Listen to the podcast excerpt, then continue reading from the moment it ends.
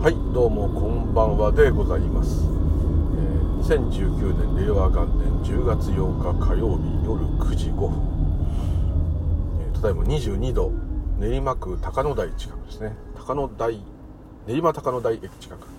ここからあ自宅の方へ帰っていきたいと思います。無流々でございます。今日もよろしくお願い申し上げます。ずっと没続きでですね、えー、どのぐらい没になったんですかね。6回ぐらい没でさあ最高記録かもしれません。それだけ話が暴走するってことですね。一つのポイントについて話せなくなっちゃってるっていうことでですね。これはダメだねっていうとこですね。は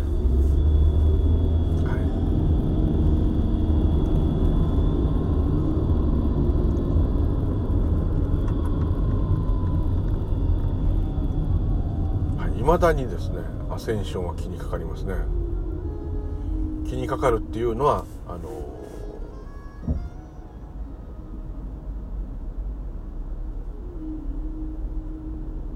要するにこう次元上昇する人は誰？ね。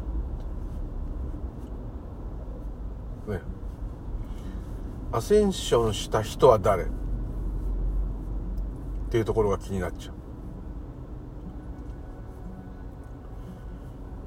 どうしてもそのポイントがうん。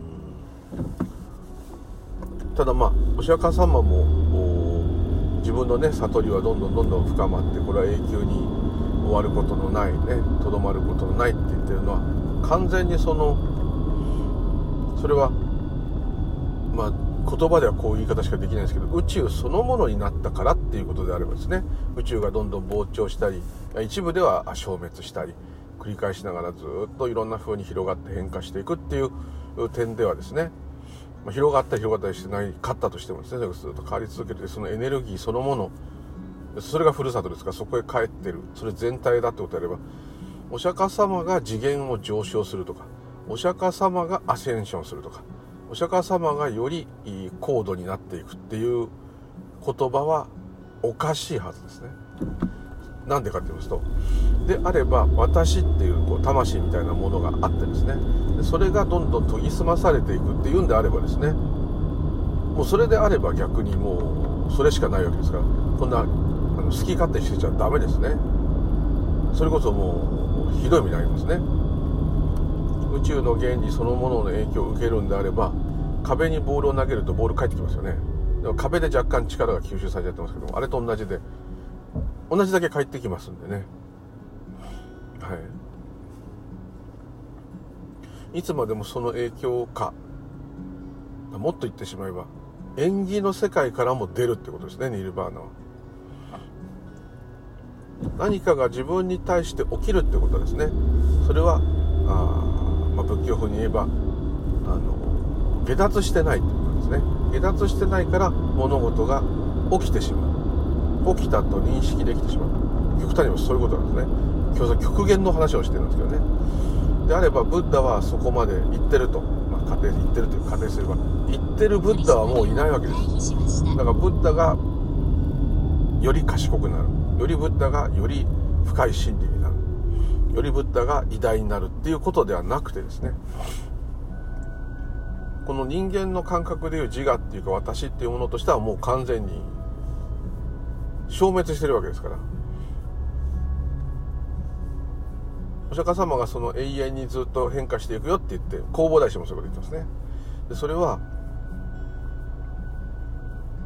えー、弘法大師さん空海さん讃岐の真央さん佐伯の真央さん讃岐市にいる佐伯の真央さんがですね、えー、ゴーダマシッダルタさんがずっとゴーダマシッダルタとして、進化していくっていうんであればそれは普通のシャバと全く同じですからただこの私がどんどん努力してですね。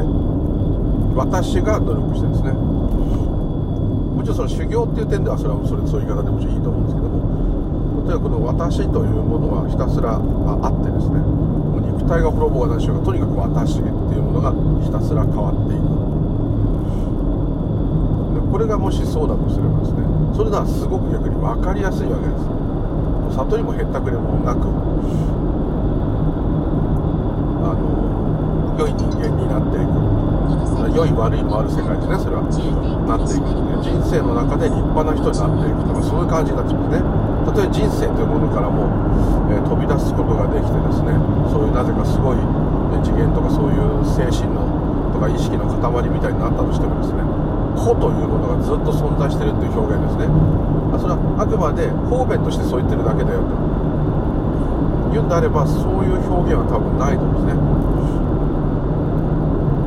宇宙の変化そのものが故郷なんであればその、まあ、それも起きてない虚空が故郷なんであればそれが何か上昇するとか何か発展するってことはないですね。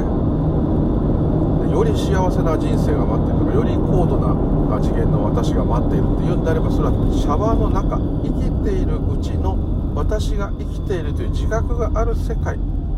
つまり人生の中でしか起きえないことですね。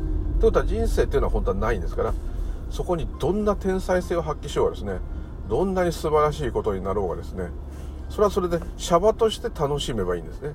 そこになぜですね無我とか、うん、目覚めとかそういうものが入ってくるのか。例えば目覚めたとしますね。私は目覚めましたと。いいですよ。私が目覚めた。自我がそういうふうに私は目覚めたっていう感覚を持ったと。してでまああのその人の持ってるポテンシャルが最大に出てですね。充実した人生を送ったということは人生としてはありえますよもちろん。それはありえます。しそれはいい人生でしょう。でところがですね本質的な話となったらまた全く別です。なんでかってですねまず一つはですね人間っていうのは考えなんですね。人間っていうものがいるっていうのはもう考えですからその時点でですね人間だけにしか起こり得ないようなことを言ってるんですね。人間だけにしか起こり得ないっていうのは確かに自我があるから自我がないっていう状態は分かる。その差によって目覚めが起きる。でね意識の方が目覚めると言ってるんですね。そういうことが起きる。勘違いしてたんだ。っていうねそういうことが起きる。それはもちろんあるんですけども。それではですねそこらに落ちている鉄の棒とかですね。どっかのお家の表札とか今見ますね。シャッターとか。今来てる台風とか。数々の生き物とか。それも全部ひっくるめて宇宙ですから当然それを「子」という表現で今してますね。それぞれの動物とか植物とか空とか雲とか。それとアセンションの対象になるこの個人っていうのは全く同じことになってしまう。そういうものが一切合切ないのがないままの活動それが愛であると。虚空から現れては消えるこの謎のですね絶対解明できないわからない、えー、働きの根源。それが愛であると。それは第一如来なら密教なら第一如来と言ってますね。ゴッドと言ってもいいかもしれない。ゴッドと第一如来は違う。まあ密教上は違うってことになりますけどもあの表現としてはね似てるというところは認めてくれると思うんですね。似てる。で実際に姿形もないとかね。でも全てにいる。で全てにいるというよりは全てに第一如来がいるんじゃなくて全てが第一如来なんですね。第一如来じゃないものはない。ということは第一如来は何かって言ったら縁で起きる義ですね。縁によって起きる縁起ですね。第一如来様っていうのは縁起なのかと。そしたらもう実体がないって分かりますよね。この物事がいろいろ変わったり動いたりするこの様そのものありようそのものがの働きが第一如来っていうかもうそそのありようが第一如来であり縁起で同じことを言ってるんですね。でそれを人格を持ったああいうふうな仏様みたいにすると、まあ、分かりやすいっていうね掴みやすいっていう。あれこそまさに方便として伝えてるんだと思うんですけども、えーね、虚空なわけですから。でその全く意味がないからこそ愛だって言うんですね。全く何も起きてないから愛だっていうのは、えー、起きてないから心配する必要ないよっていうとかそういう優しさでは全然ないですその起きる現象自体が愛だと言ってもいいんじゃないですかね。それはもう普通にあの何でもいいですよ。食べ物演技自体が愛なんですからもちろん嫌なことも死ぬほど起きるわけです。それを無理やりですねこれも愛だっつって笑う必要はないです。ないと思います。笑ったっていいんですけどね。痩せ我慢する時はするでしょうかそれをその時のありようですね。別にいいとは思うんですけども。なんとなくねちょっとこう違う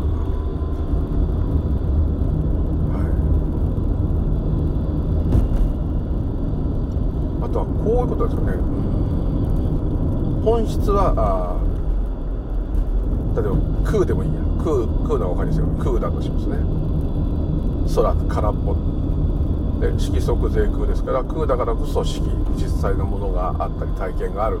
実際のものや体験があるからこそそれは本当ではない。本当はないんだよねっていう。で移り変わると。移り変わるって言い方するとね過去と現在未来作っちゃうとダメですね。その時その時のありようしかないって言った方がいいですね。でそういうそういうことだと思うんですけどちょっと今珍しくこう真面目に言ってますけど。なんでかというと少しなんかどうもねこのいつまでたってもこの私が立派になる。私が大したものになるっていうねそこから逃れられてないような気がしてしょうがない。その中にはどうしてもですね遠くにこういう声が聞こえてくる。私は本当は幸せじゃないんです。幸せになりたいんですって声が聞こえてくる。それをじゃあ受け入れるって言うんだよ。それを受け入れるんじゃないですか。自分は全く満足できない。だから悟りを求めている。悟れば幸せになるんじゃないかと思っている。これ以上幸せはないんだと思っている。っていうところなんじゃないですかね。だからそれは普通の欲ですけど別にでも向きはあの菩提心っていうか悟りに向いてますからそれでいいと思うんですけどもまあいいも悪いも本当はないっていうのはちょっと置いといてくださいね今。もう素直に私の場合も特にそうですけど自分はだってもう確実にそのまあビギナーズラックっていうかラッキーだったのはそのずっと仏教をやってきた中でもうとっくにいろんなお願いは死ぬほどしてるわけです外の神様みたいな感じで。仏様これだけ拝んだんだからなんかいい思いさせてくれる。これだけ拝んだんだから事故らせないでくださいとか。これだけ拝んだんだからなんかお金くださいとか。どっかでね必ず私はですねおかげを求めてる。おかげを求めて何かやってるんだけども何やかんやそういうの修行でも何でもやってる時にずっとすごいやるとですね面倒くさいっていうかもう惰性になってくるんですね。惰性になってくると座禅でもそうかと。あのまあそういうランニングハイみたいになったりそれ全部終わっちゃってもう何も面白くなくなっちゃってもうほんと息してるみたいにしてやる時が絶対来るんですよ続けてると。でその時に「親?」っていうことが起きる、はい、だからもう欲望のままやるんですね。で親が起きたらその親は一体何だろうっつって来るわけじゃないですか。それをよこせ。もう一回よこせ。もっとよこせ。親っていうちょっと神秘体験を求める。なりますね。でまたそれも飽きちゃう。でまたでもでもずっとだか続けるってことは意味があるのはそこなんです。それでもまあしぶしぶまた言行とかを続けてる。そうするとまたある時にまた「あれ?」ってこうなるんですねまた今度あれを探してもう一回あれを見せろ見せろ見せろはっきりさせろってことなんですね。それも飽きちゃう。もう完全に飽きちゃう。ね時にはサボったりもしてもうやだもう嫌いとかね。すごいこんなことやってたってバカみたいって本当に思うんですよ。こんななんか座ったりとかで拝んだりしたってバカじゃないの？この時間寝てた方が絶対いい。体にもいいしきっと仏様も神様もそう言ってるだろうとかね。だって体が嫌だって言ってるもんとかね。こんな嫌な気持ちで拝んだら罰当たんじゃないのとかね。くったらねお経早く終わんねえかなと思いながらずっと唱えたりしてですね。そういう日もあるわけです。でもそれでもそれでも座禅と多分同じ。似てると思う。それでもいいんだ。それでも続けなさい。とずっと怒って他人の愚痴で頭いっぱいで終わる座禅でもやった方がずっといいっていう感じです。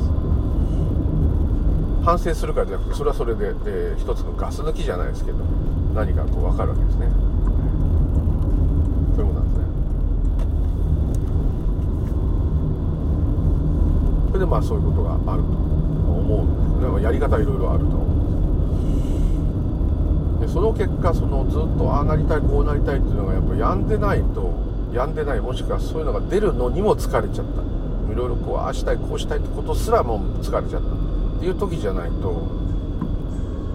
でちょっとでもいいことあると探しに行きますかそれを。おやおやおやって行きます、ですのでもう非常に厄介。ずっと私っていうものはどうやったら私が幸せになるかをいかに考えてるとかもうそういう性質のものですね。からそれを変えるってのは無理ですね。そいつがいない時を見るしかないですね。でも見てもいない時はこうだったっていうですね。また時間が騒ぐわけですね。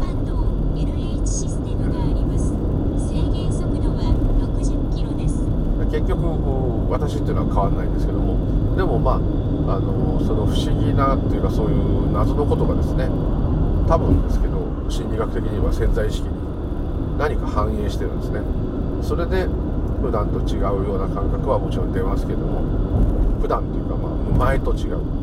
変わっちゃいますけども。でもだから幸せかっつうとですね前も言いましたけどそういうことをあんたは知った方がいいの知らなかった方がいいのって聞かれたら知った方が全然いいです知らなかったら怖い。逆に。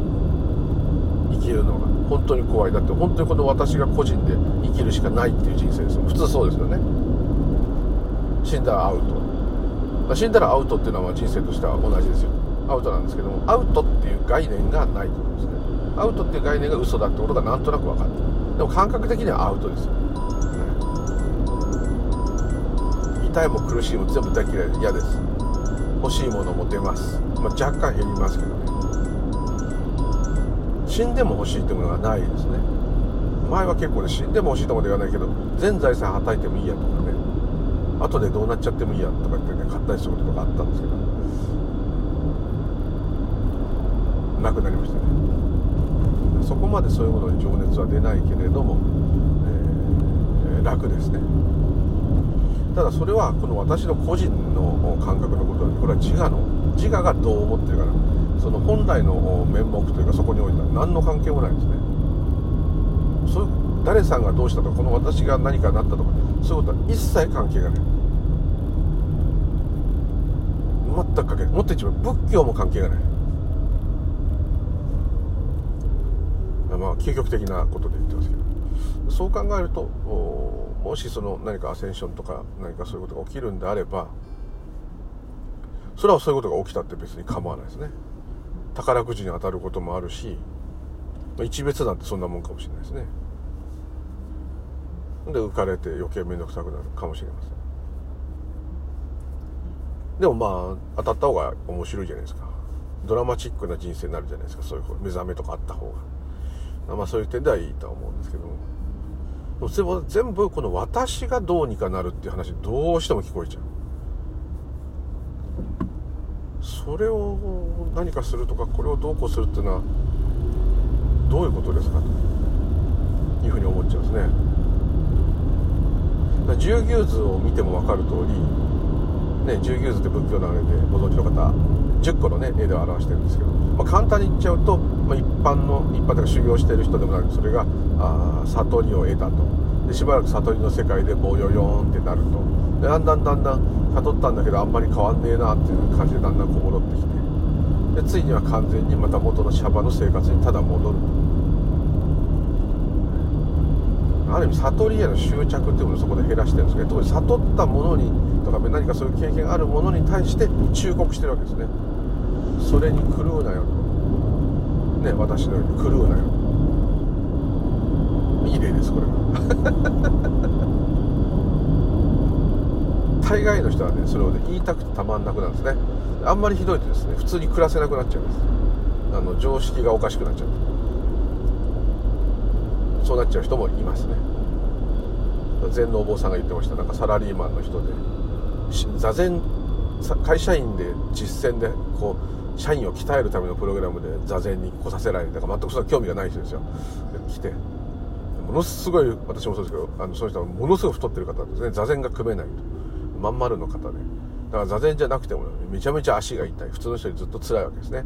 でも大汗かいてヒーヒー言いながらいたらですね突然。あのその人はねもう1週間座禅するんだと。3日目ぐらいでガーンと来て。でもガーンと来て分かってもですね足の痛みは変わんないですね。痛いままでよくそんな痛いのに我慢したねって聞いたらですねその方が「いやここで足が痛い助けて」って言って倒れたりしたらですね周りの社員とかにも迷惑だしと思ったってで頑張ってとにかく痛みだけこらえて座禅もへったくれもないです。ただ痛みだけこらえてですね行っていてこのままで気が変になる。そしたらスパーンと来た。でスパーンと来たっていうこともあの分かってないですから普通はどういうことかただそこの有名なね老子がいるんですけど老子禅の老子が喋っている言葉が全部わかる意味が。あ老子の言ってること全部わかりますってそういう人が言ったもんでえってなってですね。なんでわかるんだろうって本人もわかんないんですよ。でその方はまたあの地元に戻ってねサラリーマン続けて暮らしてらっしゃってなんかまたお寺に遊びに来たなんてこう言って言ってましたけどそれでもものすごい苦労してる。特にその悟りたての頃っていうかそれ苦労してて。でも価値観が違うっていうかですね概念が変わっちゃってるっていうかですねなってるのでいろんな細かいことわけのわかんないことで起こってる人とか見るともう本当にこう困ったっていうかですね。ちょっとこう情けないっていうかもったいないというか多分そうなっちゃうんでしょうね。そういう話ばっかし、飲み会とかでしててももう全く楽しくないというかですね。真面目な話をしたいわけじゃなくて誰誰かの愚痴とかなるじゃないですか必ずね。そういうのを聞いててももういやそれは本当はないよねぐらいなんですね。本当はそんなことはないよね。ぐらいになっちゃうってよほどだから逮捕された方なんですよね。でだいぶその老子の、ね、説明を聞いたいろいろまた諏訪に対して少しずつ落ち着いてきて今はだいぶね普通に暮らせるようになったというかそのぐらいやっぱ衝撃的なんですね。自分の思ってたことと違うからですね。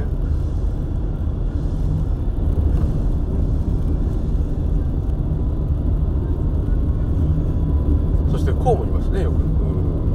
ブッダが言ってるのは生死を超えるっていうのはですね。生死に生まれたり死んだりするってことに耐えられるって言ってるんじゃなくてそういうものがそういう対象になるようなものがなかったっていう意味で、え生と死を超えた老いる者もいなければ病気になる者もいないと。幸せなものも不幸なものもいないと。大きいものも小さいものもいないし重いものも軽いものもいない。汚いものも綺麗なものもいないと。いう私が現れた瞬間に全部が現れると。そこだけなんですね。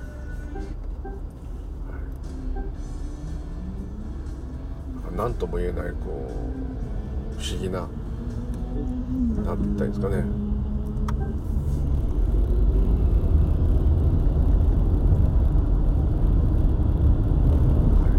ただ一つもう一つ言えることを要するにそちらそちらそのアセンションを肯定したいっていう気持ちはいつもあるわけです。で思うのは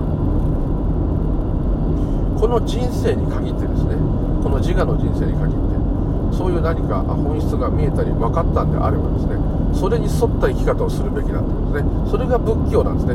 僕はずっとですねそういうものが分かっちゃったらもうおしまいっていうか、うん、頑張る対象って本当はないんだとなっちゃってですね。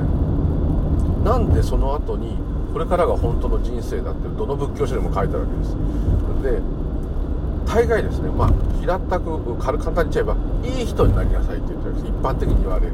慈悲深くて優しくて全ての生命やものに対して優しくて欲がなくて本当もうその仏様ですよ絵に描いて。るそそれを目指して自分の欲望を吹き消せって言うんですね。でそれがもともと吹き消す対象がなかったってことが分かったのになぜ吹き消すんだろう。いうのが多分ですね。その自分がその宇宙そのもの生命活動そのものであってこの個人ではないっていうのが分かると慈悲が湧くって言いましたね。慈悲が湧くってことは必ず何ていうんですかね。感謝の生活になるんですね。感謝というのかな。まあ全てご苦労さんっていう感じとも言えるかもしれないけれども、えー、まあ憂いを感じるあちょっと悪い言い方でまたは自分っていうのはですねあのあの木も自分この地面も自分とか空も自分っていう言い方だと自我がいっぱいあるみたいなそういうではなくてうーんでもねこれは言葉がないんだろうな。だからみんなそうなっちゃうんだな。うーん。まあ天地いっぱいの命って禅の言い方では天地いっぱいの命しかないってことです。命は一つ。それも本当は虚空です。まあないと思う。まあ、あるという表現で言えばそうです。一つしかないんですよ。命っていうのは。あズバリ言っちゃえば、はい、これも方便ですけどね。表現がそれしかできない。命が一つしかないってことはどういうことかっていうと目の前の今日のご飯に出てきたお魚はあなたと同じ命っていうことで小さくたって命は同じっていう言い方とは違いますよ。アリの命も人間の命も同じぐらい重要だってそういうことを言ってるそういう一つの子として同じって言ってるんではなくって同じ活動だって言うんです。同じ活動が停止したように見えてるのが目の前で焼き魚や煮魚になってるお魚さんです。であなたはまだ生命活動が続いてると、まあ、科学的には言われてる状態。それがそれを頂いてるってことは共食いってことです。自分の体っていう表現ではないですよ。そのお魚の体は自分の体ってそういうふうに言っちゃうと全部自我の話になっちゃうんで説明しにくいそういうことではなくて。何と言ったらいいのかな。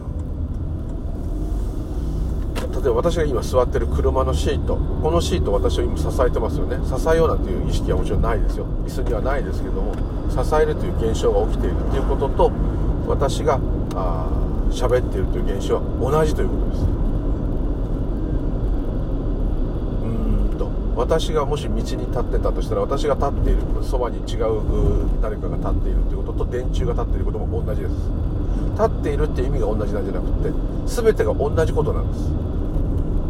動いてるとかこれは生きてるとか死んでるとかこれは生き物だと生き物じゃないとかこれは電柱でこれは木だと木は生きてるとかそういうことは何にも関係がない。それは全部考えです。もう今のありようとしてあるものは全部ですね。今のありよう世界一つしかないってことです。そうすればどうなるか。今のありよう世界しかないんであればそこで、えー、そこに当然愛を感じるんですよ。そこはまあだってそれしかないわけです。自分はそれなんですから。だから私が今のありようなんですね。そういえば全部私ってまた言い方になっちゃうんですよ。そうするとどうしてもこの個人の私がいっぱいわーっているみたいにそこら中に立ったら気持ち悪いですけど自分がいっぱいそこに立ったら気持ち悪くても絶対目を背けます。自分を見てお化けって絶対言うと思いますね。そそういう感じですから。あの何と言ったらいいのかな、えー、うまく言えないんだけどすいません。はい。だからまあ全部全部が私では全部しかないってことですね。全部が私じゃダメな私っていう個人がその中にいるみたいになっちゃうし。この世界が私個人だみたいなっちゃうそういうふうなことじゃなくて個人っていうのがないんですから全部しかないんだ。あその方がいいかもしれない、はい、かもしれないですね。でそうっちゃうとそれが何かこう偉くなるとかねないと思ったんですけどただ仏教のつい最近ですよ。分かったの。おととい3日前ぐらいにね突然ガーンって久しぶりにちょっと来たのがまた同じいつも同じですよ。木を見てる時なんですよ。風で揺れてるこれ私のこのパターンなんだと思うんですけど前こうやってよく木見てるとね本当その木の揺れる現象とこの私の心臓の鼓動が本当一体化するんですよ。それであ全く私が生きてるってことと木が生きてるってことが一緒っていうのは分かりやすいと思うんですけど違うんです。木が風で揺れてることとこの私が今こうやって心臓を動かしているってことと全く同じだなってドクンドクンドクンって心臓の脈とその風で枝がサラサラサラサラって揺れてるのがイコールになるんですよ。なんかその見るもの見られるものの関係がなくなるからそんなかっこいいことじゃない。もうそういうことはなくても自然にその強烈な神秘が湧いてくる。それと同じようなことが起きないなと思ってねまた見てたんですね。でそのうちなんかすごくいい気持ちになってきたんです。なんだかわかんないけど、うん、ちょっと涙ぐむみたいなジーンとする感動みたいのがあった放越の鐘みたいなのが来てああこういう感じに良くなったなありがたいなっていう風になるわけですなぜだか。何がありがたいんだか分かんないよってその時自分で言ってるんですよ。何がありがたいかわからないけどありがたいよギャハハって笑いながら泣くぐらい嬉しい。何にも起きてない。この時確か足がしびれて足が痛かった。足が痛いのに何が嬉しいんだその見てる木が木を見るのが嬉しいのか見えてることが嬉しいのかここに存在しているってことが嬉しいのかなんだ？教えてくれって思いながらまあ風で揺れてる木を見てたらまたじーんとこう何とも言えないこう喜び。なんかどっかちょっとね悲しい懐かしい喜びなんですね。不思議な感じなんですね。何と言ったらいいのかな感動してるとも違うし。どっかね物悲しい懐かしいような感じもあるんですよね。不思議なんですよ。ジーンと来てあこれが近いかもしれない。子供の時にもし楽しく住んでた場所があって何かの理由で引っ越したとします。で昔しばらく経ってからそこに戻った時にうわ懐かしいって思うじゃないですか。ああここ昔よここでこれ買ったとかさ思うじゃないですか。このああこの家まだ残ってるんだ懐かしいっていうのはああいうあとなんかこう子供の時外で遊ぶ私の年代多かったんですけどいろんな近所からの食べ物の匂いとか夕飯作る匂いとかしてきてなんかあんなような懐かしさっていうかあと雨降った時に草地かなんか雨降ると草原とかこう草の匂いがむせ返るようにする時あるじゃないですか。こうちょっと湿ったような。なんかああいうようなっていうか。あとは畳の匂いとかお布団の匂いとか、まあ、おばあちゃんちの匂いと何でもいいですね。子供の頃嗅いだもんなのかなやっぱり。自我がまだちゃんとできてない頃の匂い。匂いをただ匂いとして嗅いでる時。なんかそこに戻るっていうのかな。でジーンとくるわけですね。大人になってこんなおっさんになっちゃっていろんなことだでもないこうでもないってこう面倒くさい人生になっちゃってなんでこうなっちゃったのかななんつうのが憂いなのかもしれないですねどっかで出てきてるかもしれない。でもそれなりにまだこうやっておるだけでもマシなんだなとかねいろんなことこういろんなものがねぐわーっと出てるんでしょうね。でこうジーンとくるんですけどもあれがまあ愛。そしてまあそうですね。あんたはそこにいていいんだよ。あんたはとんでもないボンクラかもしれんけどおっていいよと。どっかなんか許可されてるような気がするんですね。あなたはあなたのままでいいっていう言い方はすごい素敵ですけどそんな素敵な感じるもっと真面目な感じですね。存在確認 OK とかそんな感じとも言えないし何とも言えない。なんかそういう不思議な。でも喜び。喜びですね。何か物もらったりしても喜ぶのと違うし何にも楽しいことないです。足がしびれて窓から外見てるわけですそれで泣くほど嬉しいわけです。あれは一体何なのかと思いますけどね、はい、そういうことがあるんですけどでもそれがそのものその気持ちよさそのものがあの命のっていうか愛だとすればですね次元上昇するとか何か起きる対象ってのは一体どれよと。それを感じて喜んでるのはこの私ですけどまさに自我ですよ。自我が喜んでるわけですよ。だそれは死んだらいなくなっちゃうし頭ぶつけたらいなくなっちゃいます。もうそんだけのことなんですけど。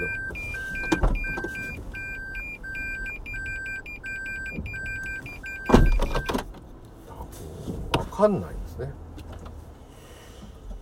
どうしても何かそういう個人っていうものがいつまでもいてですね。それが輪廻を繰り返し天国行ったり地獄行ったりいろんな動物になったり植物になったり風になったりでまた縁ができたら人となって生まれたり。それでいいですよ。それでもいいですよ。それでもいいけどもそれで、えー、例えばお釈迦様はそこから出たと例えばするする話もありますよね。そその輪廻から出たんであればお釈迦様はもう真理そのもの宇宙そのものになっちゃってるんであれば上昇もへったくれもないっていうか何て言ったらいいんだろう。何と言ったらいいんだろう。じゃ上昇女性えっ、ー、と輪廻の枠から外れるまたもうそういうものとしてとか人としてとか生まれ変わることから完全に外れる。要するにシャバから完全に消えてなくなるってことがニルバーナ下脱だとすればそれは私がいなかったらもうそんなことは起きえないので私がいないイコールそれは完全にあの私はいないってことに落ちきったらですね、えー、ニルバーナでしょうね。だって輪廻する対象がないんです。ただ落ちきった時はですね私はついに落ちきったっていう実感はないはずですよ。落ちきったって実感があるってことはその実感がある人は私ですから。そんなものから全てから離れちゃった。ってことはもう死んでるっていうことです。生きてたとしてもですよ見た目上いたとしても。もう一般的に言えば死んでいる。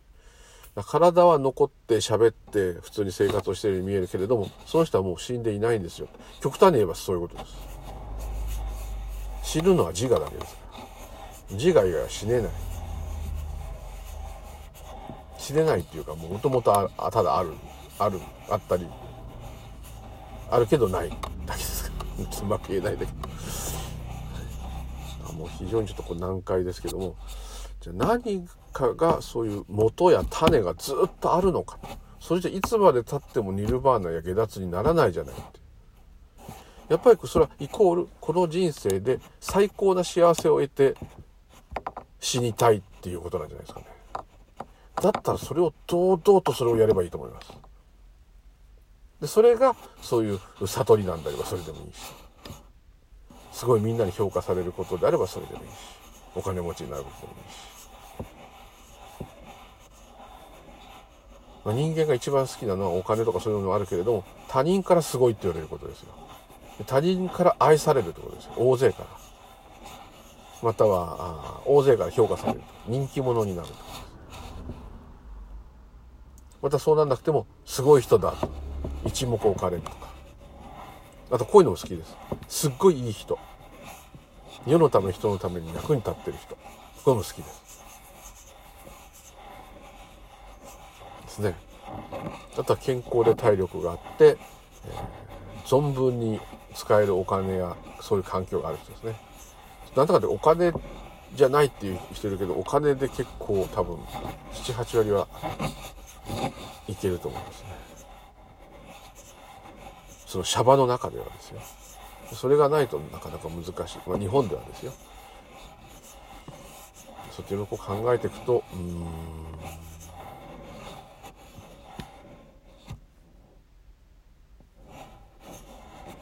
シャバで幸せになるんであればそれが悟りなんであれば幸せになろうっていうのがなくなったことが極楽です。もっと言ってしまえば幸せになろうともならなくていいとも思わないですね。むちゃくちゃ辛くても不幸でいいんだって言ってるわけじゃないです。それは不幸です。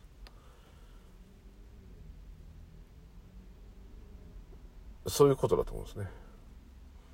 だから何でもない。一日の中で実はですねいや今日は良かった。あ今日は辛かったっていう話するんですけども辛かったと思ってる。また楽しかったと思ってる時間は24時間多分起きてる時間でもですね。12時間13時間の間でもそんなにたくさんじゃないと思いますね。ほんの一瞬一瞬のそういうことを覚えてるだけで。大概はただこう何て言うのかな。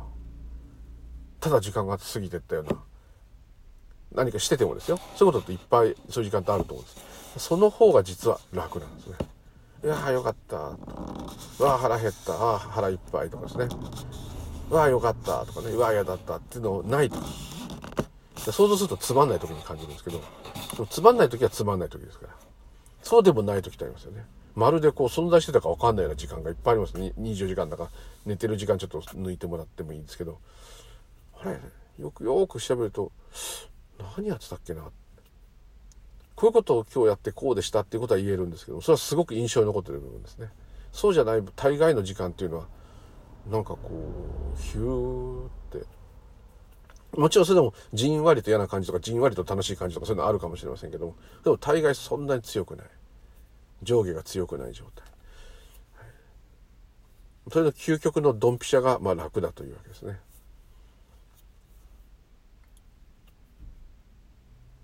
あと物を欲しくならならなくなったら楽ですよ。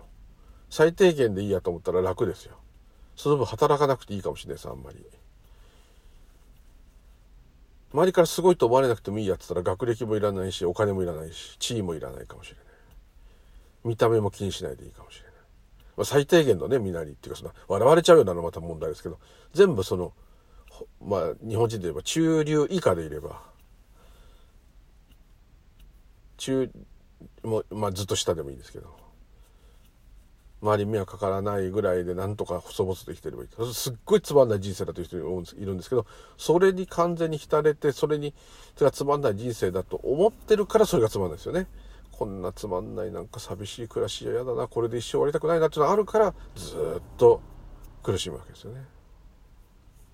すごいお金持ちでいい生活してたらやべえこれを一生続けなきゃなんないぞっつってまたしがみつかなきゃいけないですね、どっちも大変ですね。うん。だ普通がいいのって言えばですね、そうかもしれない。いや普通はつまんないねってね、なっちゃうんですよね。で目覚めってそんなことなのって言うとねあそういうことじゃないですあのそうそういうふうなつまんなそうだなと思う状態がつまんなそうだなと思わなければつまんなくないわけですから簡単に言えばうーんとうーんとこの間あったのはたらこが嫌いっていう人がいたんですよ。たらこや明太子が嫌いって。でもイクラは好きだっていう人がいたわけです、はい、だったんだけどもいい明太子をもらって食べたらうなったと。それ以来全体的に好きになってたらこも好きになってもう全然今大丈夫。大好きって言ってる人がいるわけです。